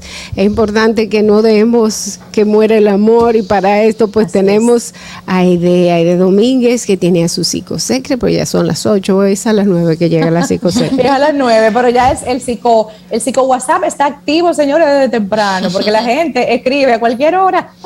Perfecto, pues danos el Claro. número para que la gente pueda contactarte y así evitar que se muera el amor, porque eh, señores, lo que se rompe se arregla. Ya cuando están Claro en, sí. en pedacitos chiquitos, de más brega, pero se puede arreglar. Te lo digo yo, que he visto parejas renacer de cenizas, de grandes problemas, de infidelidades y con compromiso y voluntad, muchas relaciones han vuelto a revivirse y es bellísimo ese resultado. El teléfono para que ustedes tengan sus eh, contactos con Hilda, eh, pues tenemos el 809-777-5233, que es el WhatsApp disponible para la información de agendarse. Un Agradecer. estar con ustedes, chicas. Muchísimas Gracias, gracias, a ti, Aide, nuestra querida Aide, que ustedes saben que es nuestra psicóloga, terapeuta sexual y de pareja. Vamos a continuar con el Distrito Informativo. Tenemos más invitados. Luego de la pausa, 8 y 6 de la mañana, nos va a acompañar el licenciado Alejandro Tejado, abogado de Carlos Piccini, el principal acusado en el caso Tucano. Quédense con nosotros, eso es un poco más adelante. ¿Viste qué rápido? Ya regresamos a tu distrito informativo. La hora estilar ha llegado. Por eso te traemos la entrevista del día en tu distrito informativo. Hello, it is Ryan, and I was on a flight the other day playing one of my favorite social spin slot games on chumbacasino.com. I looked over the person sitting next to me, and you know what they were doing? They were also playing Chumba Casino. Coincidence? I think not. Everybody's loving having fun with it. Chumba Casino is home to hundreds of casino style games that you can play for free anytime, anywhere, even at 30,000 feet. So sign up now at chumbacasino.com to claim your free welcome bonus. That's chumbacasino.com and live the Chumba life. No purchase necessary. VGW Group. Void were prohibited by law. See terms and conditions. 18 plus. ¿No te encantaría tener 100 dólares extra en tu bolsillo? Haz que un experto bilingüe de TurboTax declare tus impuestos para el 31 de marzo y obtén 100 dólares de vuelta al instante. Porque no importa cuáles hayan sido tus logros del año pasado, TurboTax hace que cuenten. Obtén 100 dólares de vuelta y tus impuestos con 100% de precisión. Solo con Intuit TurboTax. Debes declarar para el 31 de marzo. Crédito solo aplicable al costo de la presentación federal con TurboTax Full Service. Oferta sujeta a cambios o cancelación en cualquier momento.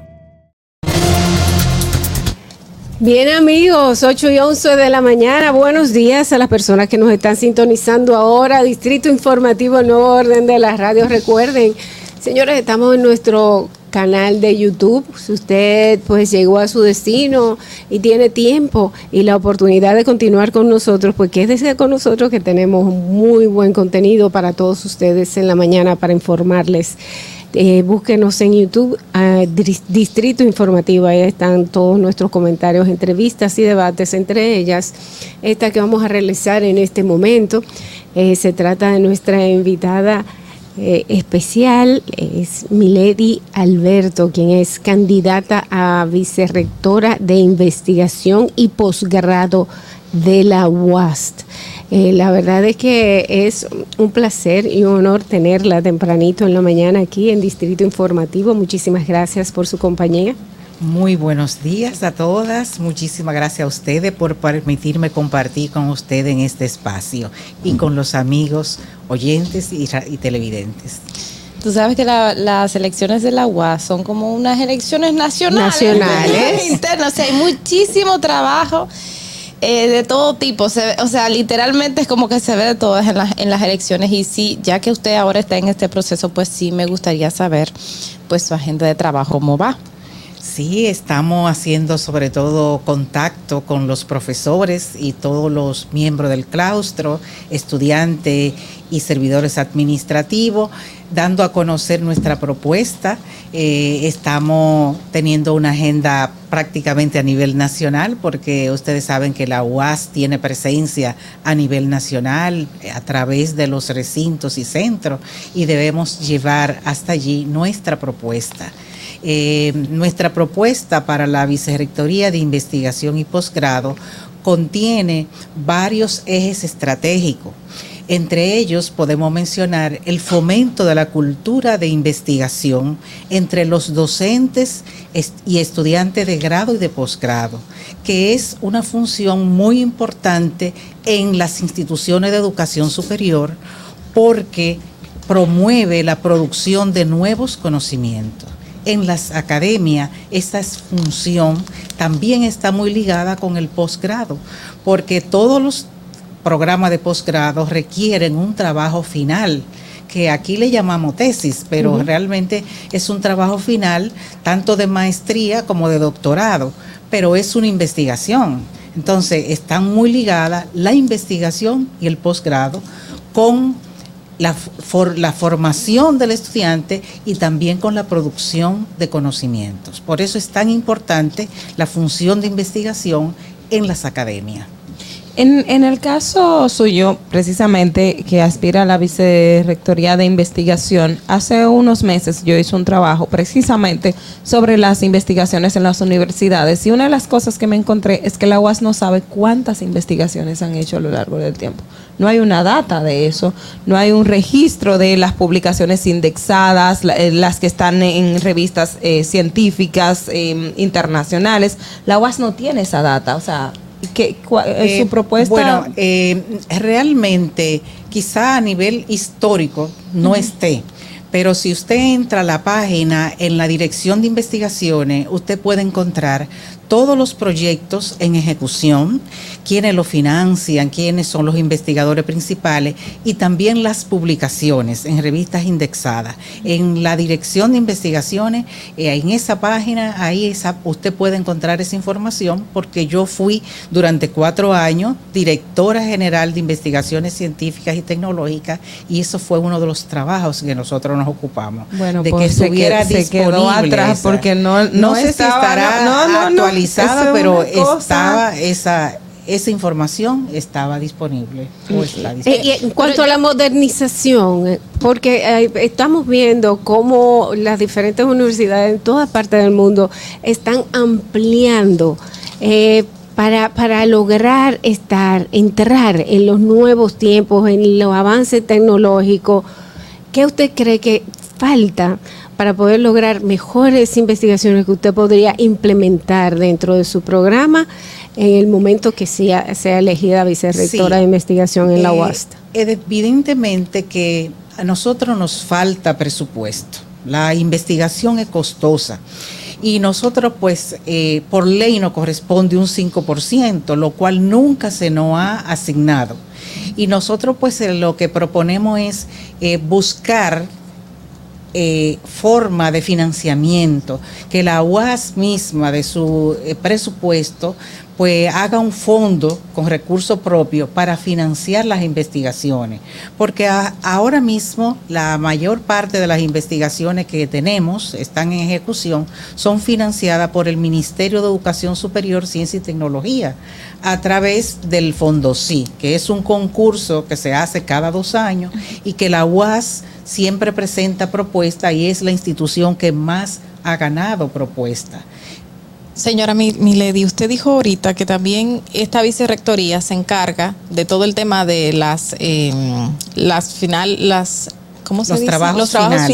finales de grado y Sí. también de posgrado. O sea, ustedes dentro de sus lineamientos que está proponiendo está un repositorio para esto. Justamente hace como dos semanas se anunció que muchos de esos trabajos de grado que están almacenados en la UAS y de posgrado serían eh, eliminados, o sea, serían retirados de ahí porque no tienen dónde dejarlos. Y obviamente esto trae consigo que esa cantidad de trabajos que fueron depositados hace años se pierdan, porque yo no sé si están digitalizados. ¿Cuál es esa parte que usted va a traer diferente y que pueda ayudar en ese espacio?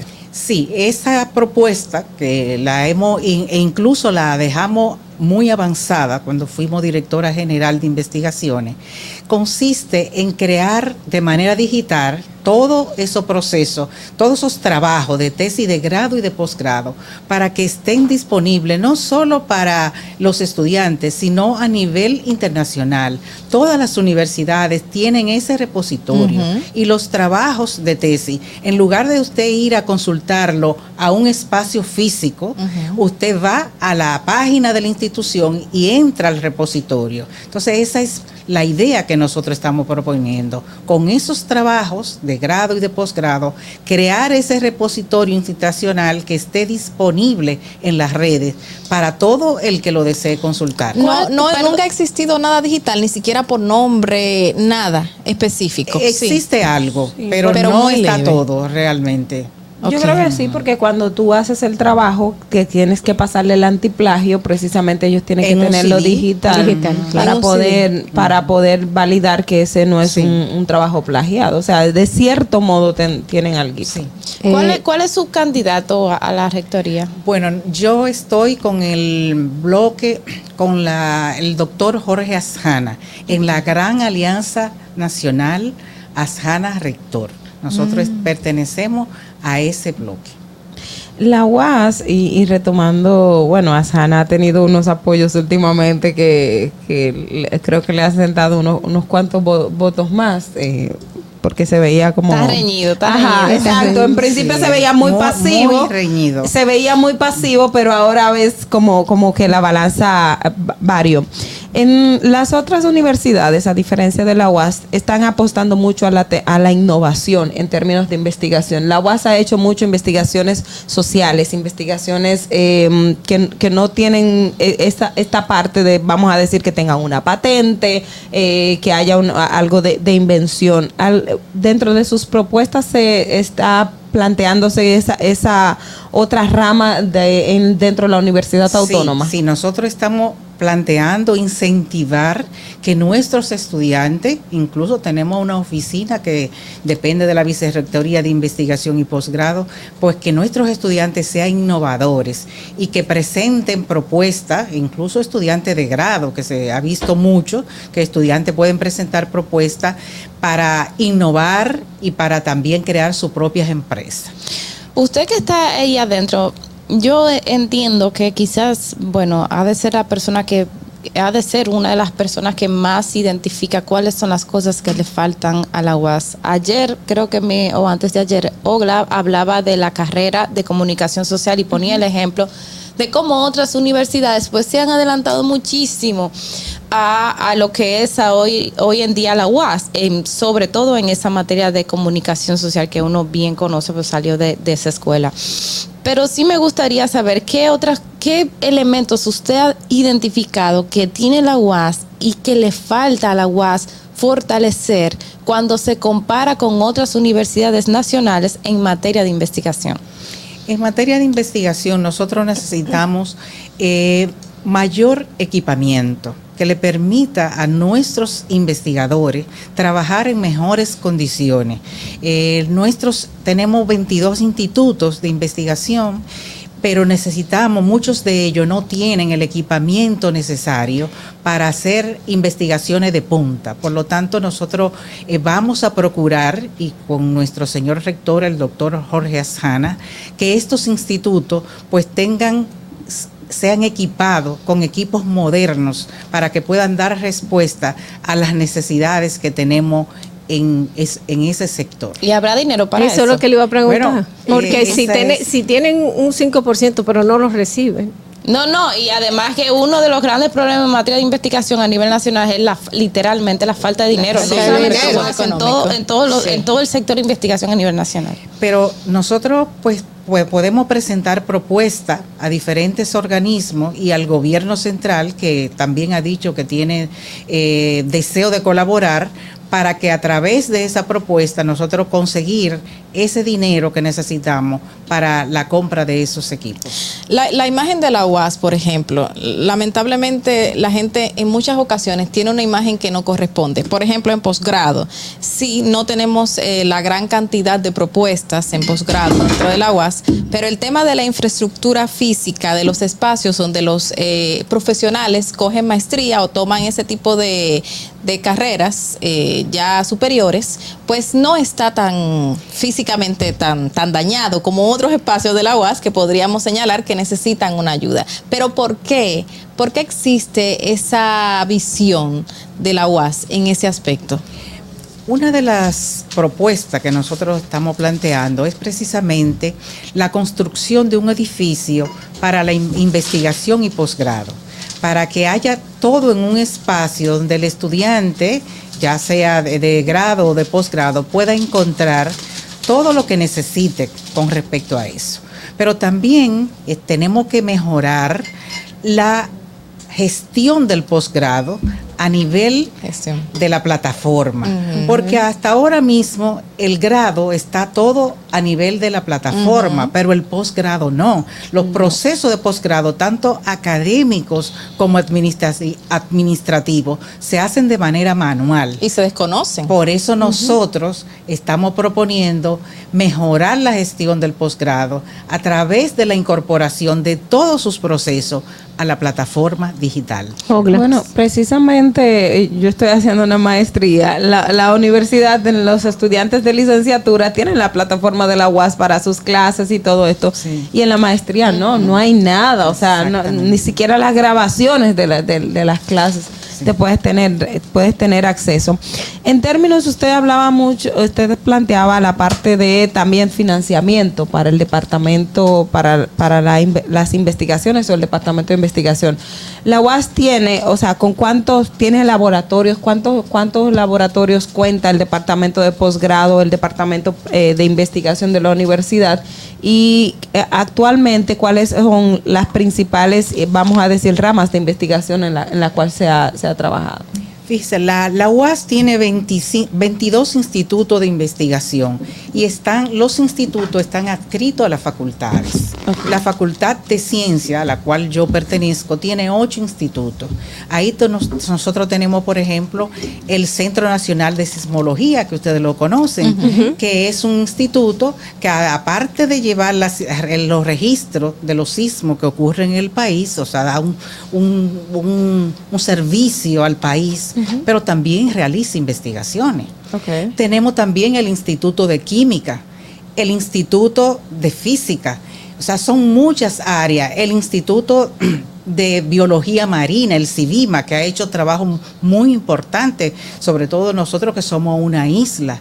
Pero asimismo podemos ir a otras facultades, por ejemplo, como la Facultad de Agronomía y Veterinaria, que tiene dos institutos, los cuales realizan una, eh, un trabajo encomiable, porque eh, sobre todo lo que es las enfermedades eh, fitopatológicas, todo eso, y ese trabajo pues viene a colaborar con ese sector, con el sector agrícola. Mire qué interesante, 22 institutos en toda la facultad, o sea, entre todas, Entre ¿verdad? todas. ¿Con qué se sustentan todas esas investigaciones?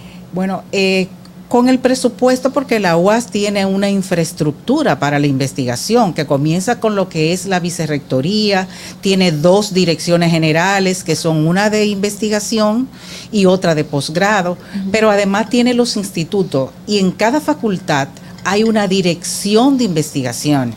Y de ahí es que dependen todos los institutos y donde se presentan la propuesta, la aprobación de los proyectos y es toda. Pero además en los centros regionales y en los recintos tenemos una unidad de investigación. O sea, esa infraestructura, la UAS invierte en investigación porque eso es costoso y la UAS lo sostiene con los recursos propios. Entonces, eh, las facultades también eh, por ejemplo, en la Facultad de Ciencia, contribuye con los fondos que generan, sobre todo a través del posgrado, al mantenimiento de esos institutos. También lo hacen con organismos internacionales. Hay organismos internacionales también que con los cuales se desarrollan proyectos que también colaboran con los institutos. Bueno, señores, ahí está la propuesta y muchísimas gracias por venir y hacerla pública aquí en nuestro programa Distrito Informativo, que también es suyo. Agradecemos su presencia, es nuestra invitada, pues vamos a despedirla, Milady Alberto, candidata a vicerrectora de investigación y posgrado de la UAS. Ustedes continúen con nosotros. Eh, vamos a hacer una breve pausa y regresamos. ¿Viste qué rápido? Ya regresamos a tu distrito informativo. La hora estilar ha llegado. Por eso te traemos la entrevista del día en tu distrito informativo. Dale más potencia a tu primavera con The Home Depot. Obtén una potencia similar a la de la gasolina para podar, recortar y soplar con el sistema OnePlus de 18 voltios de Ryobi desde solo 89 dólares. Potencia para podar un tercio de un acre con una carga. Potencia para recortar el césped que dura hasta dos horas. Y fuerza de soplado de 110 millas por hora. Todo con una batería intercambiable. Llévate el sistema inalámbrico OnePlus de 18 voltios de Ryobi. Solo en The Home Depot. Haces más. Logras más. Sí, amigos, aquí estamos de vuelta en Distrito Informativo. Se está yendo la mañana, 8 y 31 de la mañana, cuando recibimos a nuestro invitado, el licenciado Alejandro Tejeda, abogado de Carlos Piccini, principal acusado en, cas- en el caso Tucanos, que bueno, se, a- se adueñó de la prensa en el día de ayer con la absol- eh, absolu- Absolución, sí. de todos los implicados. Eh, muy buenos días, muchísimas gracias por responder a, nuestra, a nuestro llamado tan rápidamente. Sí, muy buenos días. Saludo a todas y a su público que le oye todos los días.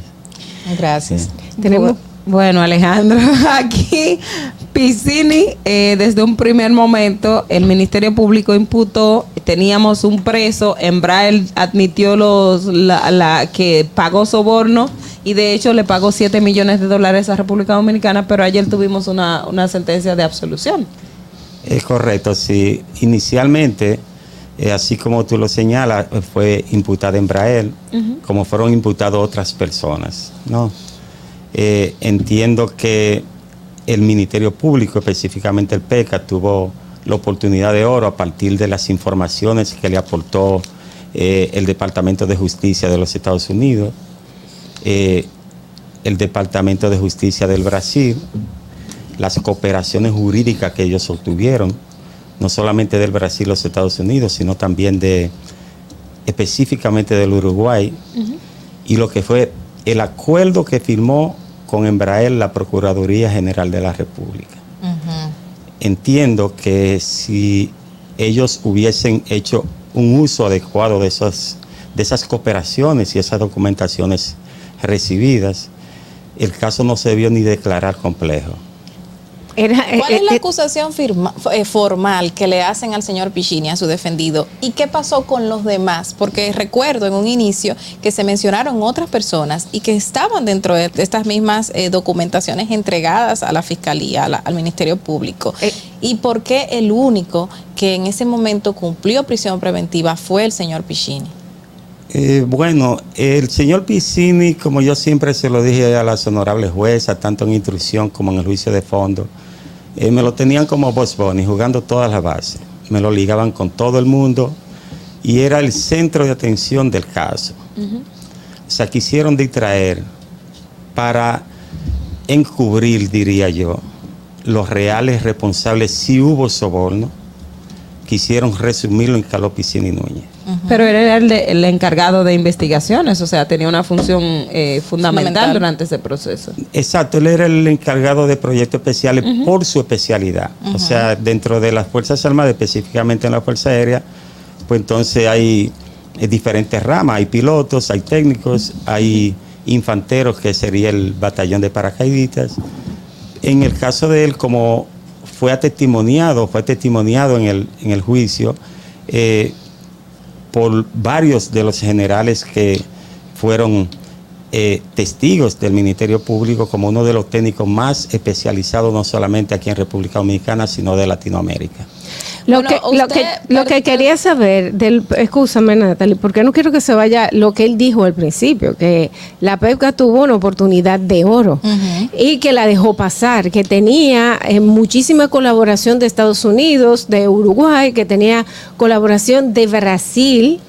Eh, ¿Y qué pasó con esta información? Fue que en realidad no se, no se, no se incluyeron las personas que tenían la real responsabilidad dentro de este expediente o qué pasó ahí?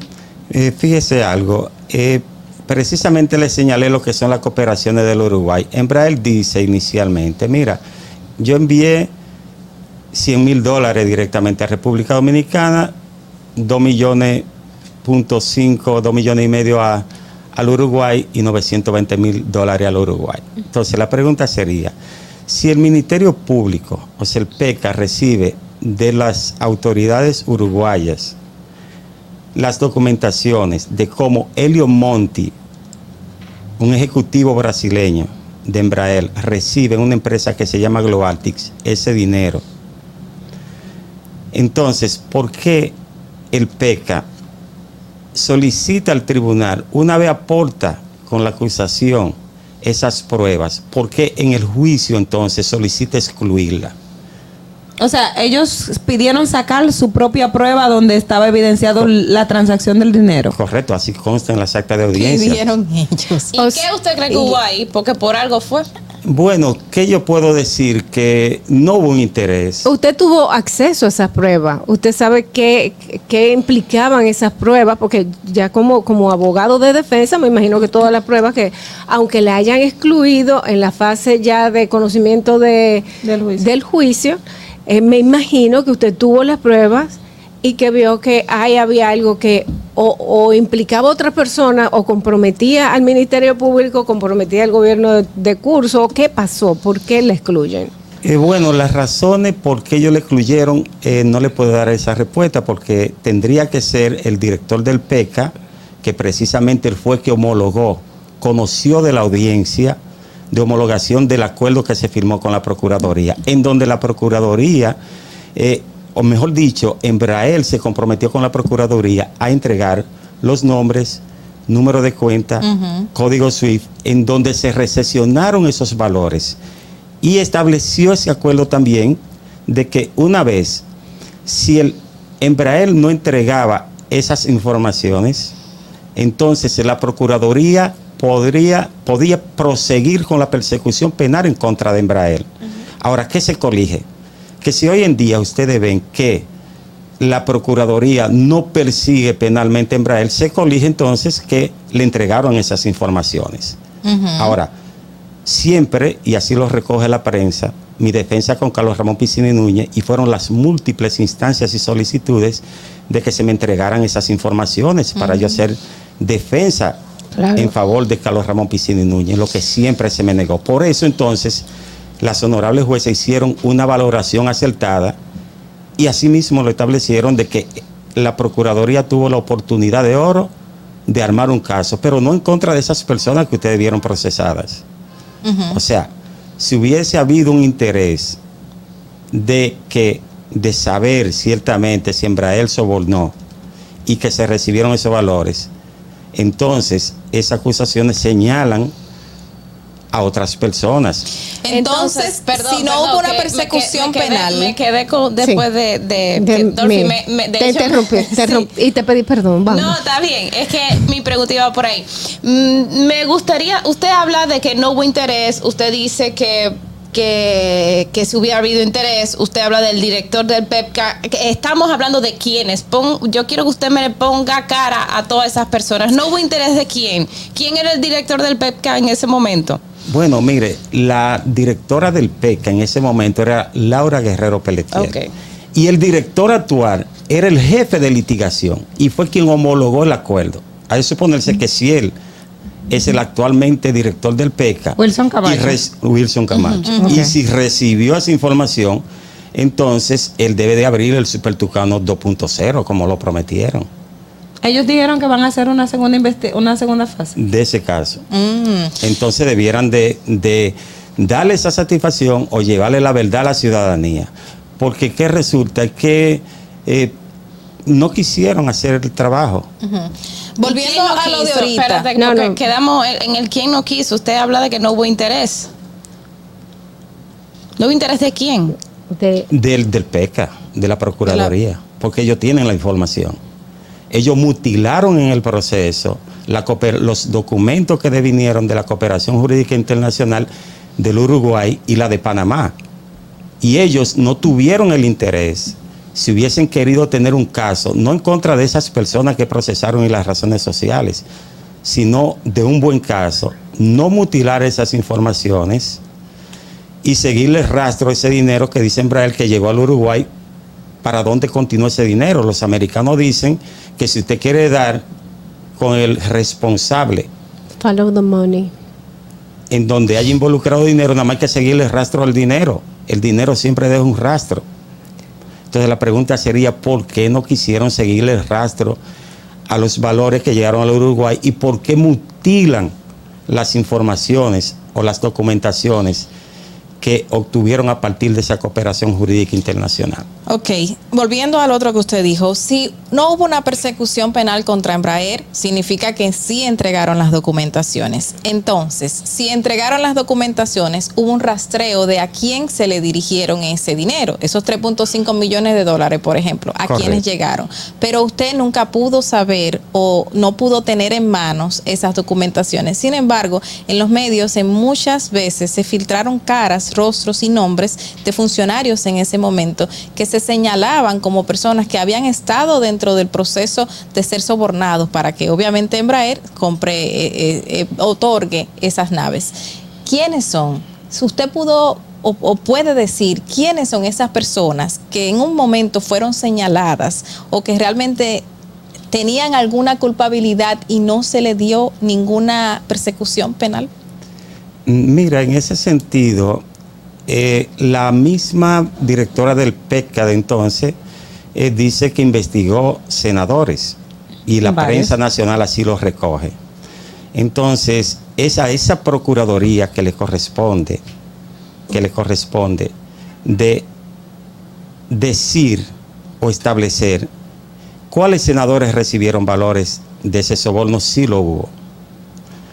Eh, entiendo que simplemente había una voluntad de dejar el tema en, en la rama militar, en la parte más débil de la sociedad. Aunque se ve la parte más fuerte, esa es la más débil cuando se ven este tipo de casos. Pero no será porque también los temas militares son de seguridad nacional y no hay acceso a ellos. Eh, No, no hay tal, son de seguridad nacional, pero son de, de libre acceso al público. Habría- Las Fuerzas Armadas hoy en día son muy transparentes. ¿Habría en aquel momento un interés de que en realidad no se pudiera sustentar un buen expediente para que se cayera el caso y se quedara en el olvido? La Procuraduría siempre tuvo las informaciones para sustentar un buen caso. Y tenemos que colegir algo. Si hubo un sobornador, si ciertamente hubo un sobornador, entonces, ¿cuáles fueron los sobornados? Si el Congreso de la República Dominicana tenía que aprobar ese contrato, y no solamente el contrato, sino el contrato de financiamiento, no depende de un coronel. Ponerle, por ejemplo, de que por coronel, ponerle presión a un Congreso para que le aprueben dos contratos. Tenía que haber una voluntad política por el medio. El Ministerio Público hacía referencia y de hecho dentro de las pruebas que llegó de Brasil habrían unos correos, intercambios de correos entre Carlos Pixini y eh, personal de Embraer y se lo atribuyen al- a las transacciones y al proceso para el caso de los sobornos. ¿Qué pasó con esas pruebas? Eh, correctamente, mire, le tengo que decir algo. Eh, siempre fue un eje de defensa mía en cuanto a los supuestos correos electrónicos lo siguiente. El Ministerio Público estaba obligado a esos correos que envió eh, el Departamento de Justicia de los Estados Unidos y enviaron del Brasil, corroborar de que ciertamente salieron del computador personal de Carlos Piscini Núñez y del computador que él utilizaba en la Secretaría de Estado de las Fuerzas Armadas. Pero me dicen que esa computadora la desaparecieron. Bueno, entonces la desapareció el PECA que fue y allanó la casa de Piscini y allanó las oficinas de la Secretaría de Estado de las Fuerzas Armadas. ¿Por qué nunca quisieron entonces eh, decir, mira, de aquí salieron los correos? O sea que nunca se evidenció de dónde salieron los correos. Nunca ellos, nunca se evidenció de dónde salieron los correos. Y todos sabemos que aquí pueden hacer un correo electrónico con, un perfil determinado.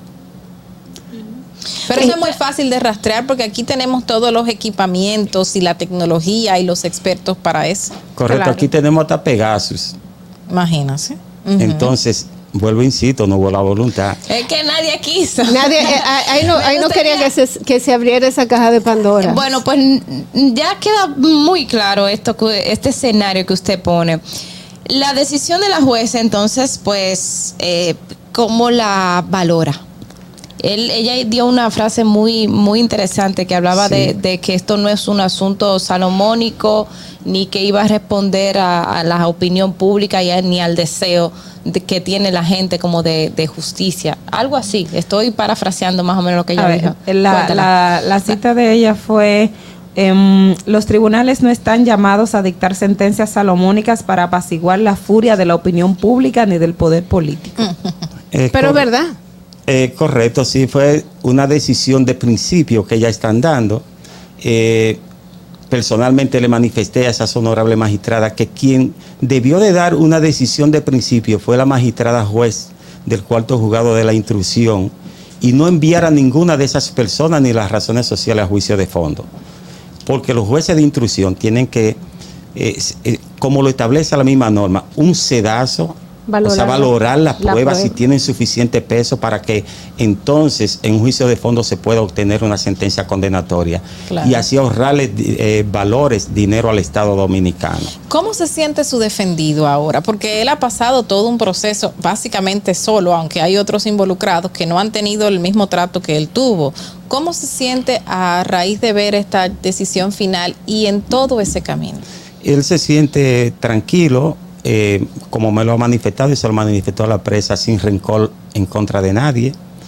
Eh, aunque duró, lo mantuvieron 20 días en la carcelita incomunicado de San Luis, siendo un coronel activo de la Fuerza Aérea, cuando a otros lo mandan a, a cárcel. Ahora recientemente hemos visto que mandaron unos policías a Mano Guayabo de una manera detenida, lo mantuvieron detenido en la carcelita de San Luis. Simplemente y responsablemente se lo digo para que señalara a personas que no tienen que ver nada en esto, prometiéndole muchas cosas. Me lo escondían. En una ocasión tuve que decir. Metiendo cosas como, como Eh, así, espérate, como- espérate. ¿En qué sentido? Espérate, eh, él, él estaban, a él, lo, a él lo metieron en esa cárcel para que él señalara a personas que no estaban implicadas en el caso de los tucanos. Porque si ven el caso, a lo que me quiero referir, si ven el caso, fue un caso armado de una manera dirigida, dirigida. Entonces, eh, le prometían que si él señalaba a ciertas personas, eh, lo iban a poner como testigo a descargo y que no le iban a Pero- hacer imputaciones. Pero ¿a qué personas querían implicar en el caso? bueno, eh, le tocaría, me gustaría si viniera un representante del Ministerio Público que debatiéramos públicamente esos temas, para que entonces le hagamos la pregunta y le toque a ellos dar ese tipo de respuestas. Pero ellos no lo van a dar, la puede dar la Eh, yo persona que se lo dijeron. Entiendo, entiendo que si son eh, transparentes, y como ellos siempre andan con su equipo de, de imagen, que andan con su cámara y, y le gustan ser transparentes frente a la ciudadanía, entiendo que, que le darían la respuesta de una manera apropiada. Yo no pero, pero Piscini, eh, durante el proceso tampoco él nunca quiso declarar y nunca quiso hablar. No, nunca. No, porque es, ustedes deben de entender que él tenía una asesoría legal. Eh, ¿Por qué en mi ustedes le recomendaron no hablar? Bueno, es que constitucionalmente, constitucionalmente lo protege de que él debe permanecer callado, de que, porque estamos, debemos de entender que hemos pasado de un proceso inquisitorio a un proceso probatorio. O sea, el Ministerio Público, quien acusa, todos los argumentos que haga en contra de una persona debe de probarlo. O sea, debe de haber un hilo conector que esa prueba entre lo que imputa y o sea que si hablaba probablemente lo que dijese pudiese ser usado en su contra. O podría ser tergiversado, es verdad, es lo que dice el abogado. Pero lo que yo quiero saber es de este, este Supertucano punto dos. 2.0. Ok, pues 2.0. Si sería en realidad legal poder hacerlo y no y no entrar como en una en un choque o en una ilegalidad, volver a, a- a hacer este este este epi- este expediente y si sería como usted dijo algo que ni siquiera debería de, de decir que es complejo porque tienen todas las pruebas en la mano. ¿Cuál es su opinión como abogado? Mire, debemos de comenzar con lo siguiente. A partir de esa decisión de ayer, debiera de haber un régimen de consecuencias, que es lo que en este país no existe. A partir de hoy debiera estar siendo investigado el actual director del PECA, que era el jefe de litigación, y Laura Guerrero Pelletier, conjuntamente con el ex procurador que hoy enfrenta un proceso. Y entonces la Procuraduría investigar esas personas, el por qué, teniendo las informaciones a mano y teniendo un acuerdo con Embraer, que firmaron, que recibieron unos valores, que se le entregaron las pruebas, ¿por qué no armaron un verdadero caso? O sea, tuvieron la oportunidad de oro, como dijeron las honorables juezas, que tomaron la decisión ayer. Piscini colaboraría si le piden colaborar para un Tucano 2.0. No, y ahora que hay una absolución que él está tranquilo. No, no, Piscini, cuantas citaciones le haga a las autoridades, él acudiría. Eh, pero entiendo que en relación a la pregunta que usted me hizo, ¿cómo? Si me colaboraría. Bueno, él podría colaborar asistiendo a la Procuraduría, asistiendo a cualquier interrogatorio que se le quiera hacer y aportándole a la autoridad las informaciones que él pueda tener.